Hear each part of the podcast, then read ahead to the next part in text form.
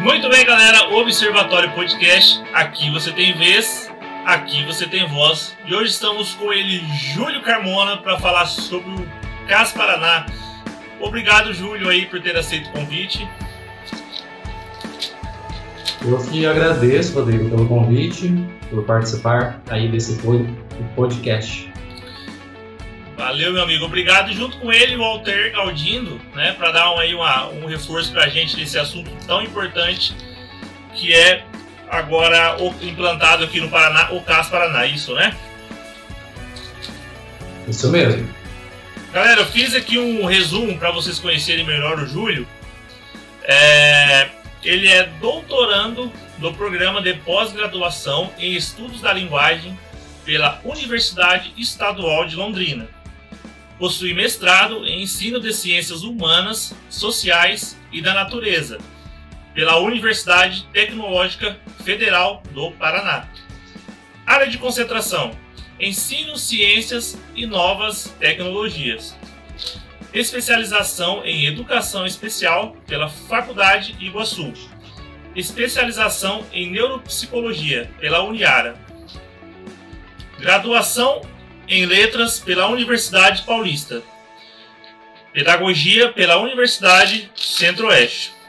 O Júlio, galera, ele atuou em vários projetos para a efetivação de políticas públicas voltada para estudantes surdos, na Secretaria de Estado da Educação do Paraná, ocasião em que representou a área da surdez no Departamento de Educação Especial, de 2016 a 2019.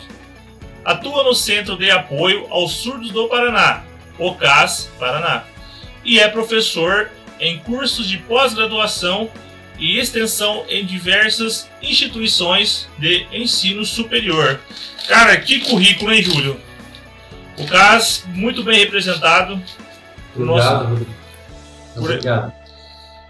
Júlio, Antes de, pra, de começar, vamos já desmembrar esse assunto. O que é o CAS, Júlio? Para a galera aí que está tá assistindo a gente aí que ainda não conhece nesse projeto tão legal. O CAS é uma sigla que significa Centro de Apoio ao Surdo e aos Profissionais da Educação de Surdos. Né? Aqui no caso, nós estamos falando do CAS Paraná. É, nós tínhamos até pouco tempo atrás somente o caso de Curitiba, né, na cidade de Curitiba, e atualmente nós temos em funcionamento seis CAS estadual, estaduais e um municipal no estado do Paraná. Pô, que legal. Então o programa Soltar que, que abrange cada vez mais o nosso, a nossa região também, né? Galera, Tá dando uma. Tá dando uma interferência, que eu tô falando com o Júlio, ele tá, de, ele tá em Apucarana agora, né? E com um tempinho aí que sobrou para ele aí, uns minutinhos, ele pôde entrar aqui com a gente aqui e falar um pouquinho com a gente, que o tempo é corrido, né, Júlio? É corrido, Rodrigo, bem corrido. O projeto, tá, o projeto ele abrange mais ou menos quantas cidades? Então, é, é, esse caso é, que eu atuo, é, que fica sediado aqui no município de Apucarana, é, no, no, núcleo regional de Apucarana, atende no total 121 municípios. Nossa, 121 né? municípios. Exato, 121 municípios. Ô, Júlio, e o CAS? Para que o CAS foi criado e quais os atendimentos que a gente pode encontrar no CAS, Júlio? Certo.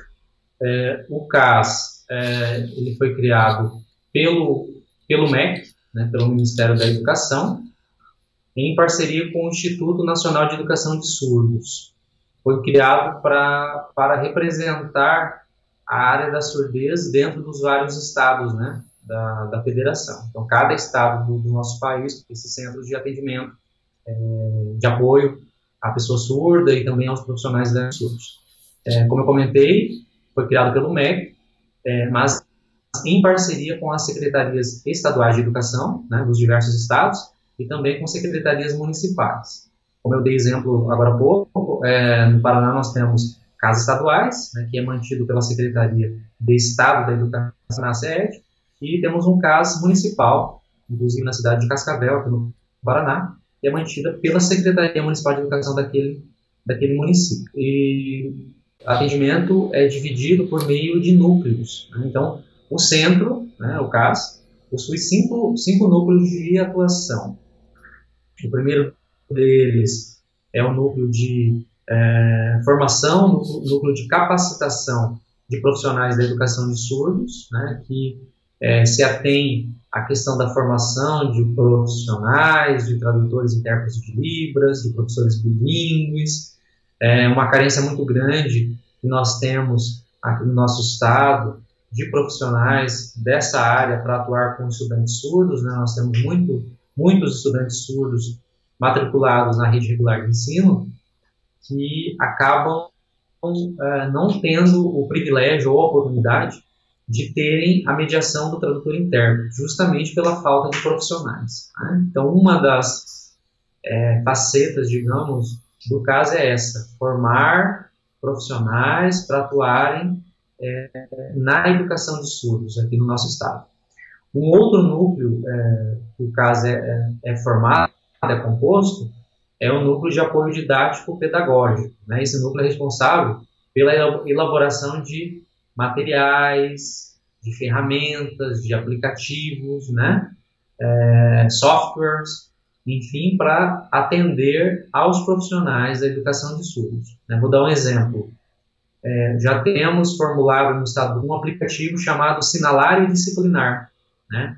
que possui é, sinais das diversas disciplinas da educação básica, língua portuguesa, matemática, geografia, ciências, é, biologia, física, enfim, né? De todas as disciplinas que compõem o currículo da educação básica, em Libras, né?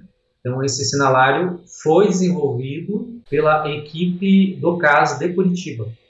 E agora está em uma nova versão aí para ser lançada, a versão 2.0, com atualizações. Né? Enfim, este é um exemplo de ferramenta que pode ser desenvolvida, que no caso foi desenvolvida por esse núcleo de apoio didático tecnológico. Né? O outro núcleo também, é, em que o caso é composto, é o núcleo de pesquisa. Este núcleo, é, é, na verdade, funciona certo. por meio de parcerias com universidades. Né? Então, aqui o caso de Apucarana, nós estamos já em parceria com a Unespar, aqui da cidade, estamos é, fazendo parceria com a UEL, Universidade Estadual de Londrina, é, e esse núcleo de pesquisa serve também para elaboração de ferramentas, de materiais, de pesquisas na área de tradução e interpretação, na área da educação bilíngue para surdos. E isso pode culminar, culminar na publicação de, de livros, de artigos científicos e assim por diante. O outro núcleo, também que é, o caso é composto, é o núcleo de atendimento educacional especializado. Este núcleo uh, tem por objetivo uh, orientar uh, os núcleos regionais de educação quanto ao, às formas de atendimento aos estudantes surdos, né? logicamente seguindo as instruções, resoluções e legislações vigentes da área da surdez. E, por fim, um outro núcleo, é, não menos importante, que é o núcleo de convivência. Né? Este núcleo tem por um dos objetivos a organização de eventos, é, de reuniões, de palestras, é, chamando a comunidade surda. Né?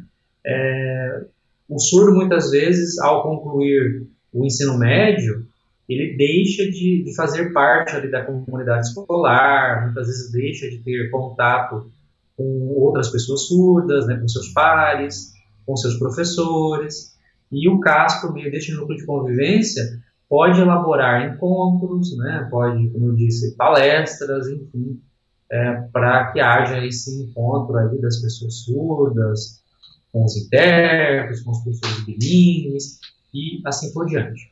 Então, em resumo, né, bem resumidamente, o CAS funciona dessa forma. Funciona por meio desses cinco núcleos de atuação, é, que estão, é, que na verdade são embasados é, por meio de instrução própria. Né? A Secretaria de Estado da Educação, a CED, é, tem uma instrução própria, a instrução de número 20, barra 2018, e coloca a, a respeito disso, a respeito do funcionamento do CAS, sobre esses núcleos de atuação, né, para que o CAS realize o trabalho da melhor maneira possível. Pô, que legal. Cara, a equipe então é, é enorme, né? A equipe por trás de, de, tudo aí. É que a gente, como, como se diz assim, é, por, nos bastidores ali tem toda uma estrutura, né?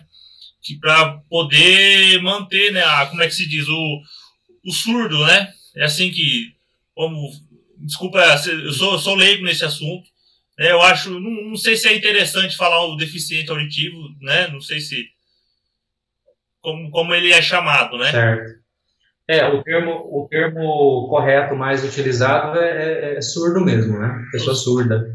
É, na verdade, tem, tem uma definição é, que é própria da, da, da lei, né? A, a, a lei, o decreto 5626 de 2005, define é, duas questões. Define a pessoa surda como sendo aquela pessoa usuária da língua brasileira de sinais Libras e define pessoa deficiente auditiva como sendo aquela que tem perda auditiva, né, neurosensorial, que pode ser leve, moderada, profunda. É, normalmente dentro da, é, do campo uh, é, social, educacional e social, a, a questão da, da, surdez é vista por esse viés. É, a, as pessoas surdas são aquelas usuárias do idioma, né, que têm a Libras, é, muitas vezes como primeira língua ou como língua natural, fazem uso desse idioma. Né? Então, não se usa muito eles mesmos, as pessoas surdas preferem serem chamadas de surdos. De surdo mesmo, né? deficiente auditivo, muitas vezes é acaba remetendo à questão da deficiência, né, da isso. perda de audição.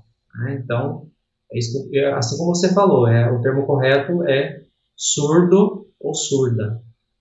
Sim, para a galera até quando fosse dirigir, né, a saber se dirigir a pessoa também, né? Porque a gente, brasileiro, infelizmente, a gente não tem muita educação, né?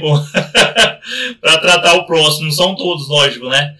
Mas a grande maioria vê um, um, problema na pessoa, às vezes a pessoa é diferente por algo, né? Já usa aí estereótipos, né? Na pessoa, que isso não, muitas das vezes não, não é interessante, né? A maioria das vezes, né? É verdade. Exatamente. E, e, que bom que hoje a gente pode possa cada vez mais né, ver esse tipo de projeto, porque na verdade o, o surdo, como se diz assim, foi no ano 2000 para cá que começou a dar uma atenção melhor para o surdo. É, na verdade, é, uma atenção maior, creio eu, foi dada a partir do momento que a língua brasileira de sinais foi legalizada. Ah, né? tá. Ela foi legalizada, ela foi reconhecida em 2002. Ah. E agora, nesse sábado próximo, 24 de abril, a, a Libras está fazendo, assim, é, é, a Libras nasceu em 2002, né? Quer dizer que ela foi reconhecida. Então, nesse sábado agora, ela está fazendo 19 anos, né? A lei que reconheceu a língua brasileira de sinais faz 19 anos. Então, eu acredito que, a partir desse reconhecimento, é que foi possível uh, essa evolução, digamos assim, dentro da, da área da educação do mundo para surdos, né? Muita coisa ainda falta, Rodrigo. Muita falta muito, falta. né? né? É, na, área, na área educacional, nós vemos um, um, um crescimento maior, digamos assim. Né? Vemos mais é, tradutores intérpretes atuando, vemos a questão dos professores bilíngues, mas outras facetas, outras áreas aí, enfim, da, da, é, vou dar um exemplo, área da saúde, é, outras áreas ainda falta bastante coisa, né? falta muito, é, muito ser feito ainda em relação a essa parte, né?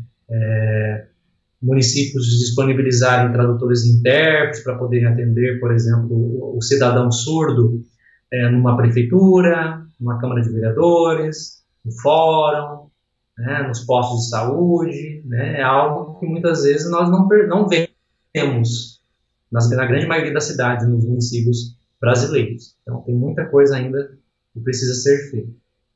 É, quem sabe um dia a gente não, não encontra aí a, é, essa linguagem aí na, em, em, nossas escolas, né, como, também como matéria também, né, quem sabe um dia a gente não...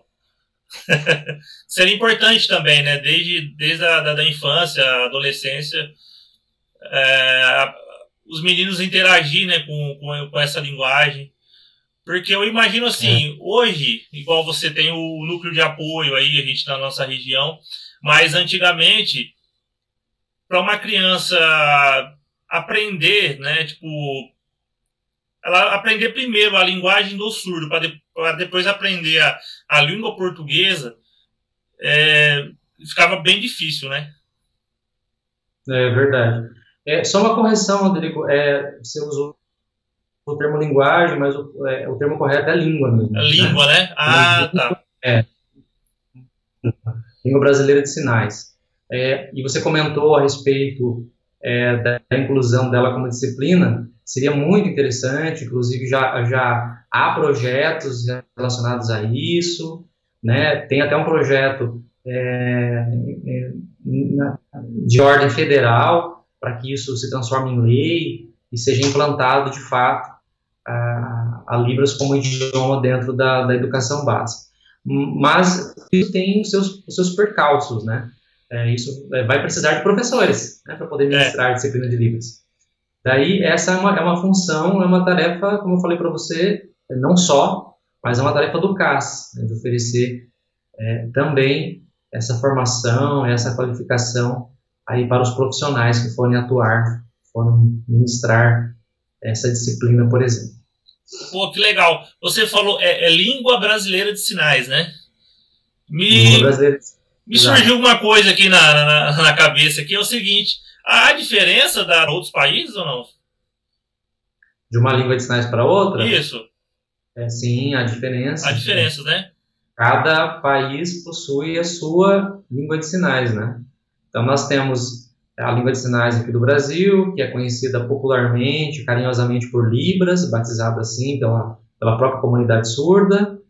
É, um exemplo, os Estados Unidos possui a língua de sinais americana, conhecida pela sigla ASL. A Argentina, nosso país vizinho, possui a língua de sinais argentina. A França possui a língua de sinais francesa e assim por diante. Cada país possui a sua, a sua língua de sinais é por conta da, das necessidades que cada grupo ah, sim, sim. surdas em cada país possui. Né? Não tem como você padronizar. Ah, entendi. Pô, legal. Você não tem como padronizar as línguas faladas, né? Os idiomas orais, por exemplo, não são iguais, são diferentes, justamente por conta é, da interação entre os povos aí nos diversos países, das diferenças culturais e tudo mais. Né? No caso das pessoas surdas também dá-se o mesmo. Pô, que legal. Então, cada país tem as sua, suas origens, não tem como, né? Fazer uma padronização, porque, igual você falou, cada, cada país tem sua realidade, né? Cada local. Isso, cada país possui a sua língua de sinais. Ok.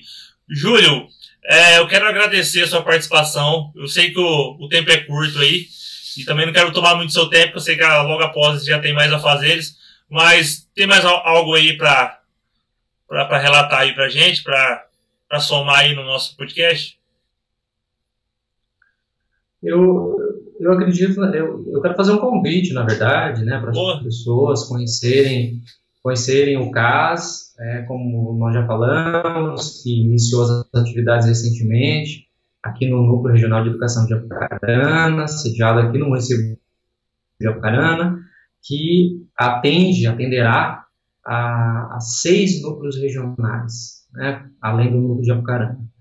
Nós temos um site, caso vocês queiram né, conhecer o CAS, saber como funciona, quais são é, os atendimentos ofertados. É, então anotem aí para vocês conhecerem. O site é www.cas, né, C-A-S, tudo junto, apucarana.com. Pô, que legal, então, Júlio. Acesse nosso site e também nos conheçam lá nas redes sociais, né? Nós temos também é, Facebook, Instagram, né? Então, é, nos conheçam lá nas redes sociais. É isso aí, galera. Muito obrigado, Júlio. Agradeço aí por sua participação e por ter somado aí ao nosso podcast. Espero que você venha aí muito mais vezes. E, cara, tem muita coisa legal que eu quero perguntar para ti, que agora o nosso, tempo é curto, mas sobre a fala, sobre como surgiu a, a língua brasileira de sinais, tem muita coisa legal aí, sobre também a parte de da criança, do adolescente, né? Como, como que é a vida, como que ele como que é a, introduzir ele ao, a, ao ambiente, né, às pessoas, como, como ele se sente, né? Então, você tem muita coisa a ensinar pra gente, porque assim, a gente trazendo você aqui, você ensinando as pessoas, nós, né, vamos melhorando também o nosso comportamento diante do próximo também, né? É verdade, Rodrigo. Verdade. Eu que agradeço pelo convite mais uma vez, por participar e falar um pouco a respeito do, do CAS, né, como funciona o CAS e como que o CAS é organizado. Obrigado mais uma vez. Obrigado, Júlio Carmona. Obrigado, Alter Galdino, aí, por ter feito a, a tra tradução, é isso, né? Isso, a interpretação. A interpretação para nós aí. Obrigado, gente. Galera, Observatório Podcast. Aqui você tem vez, aqui você tem voz.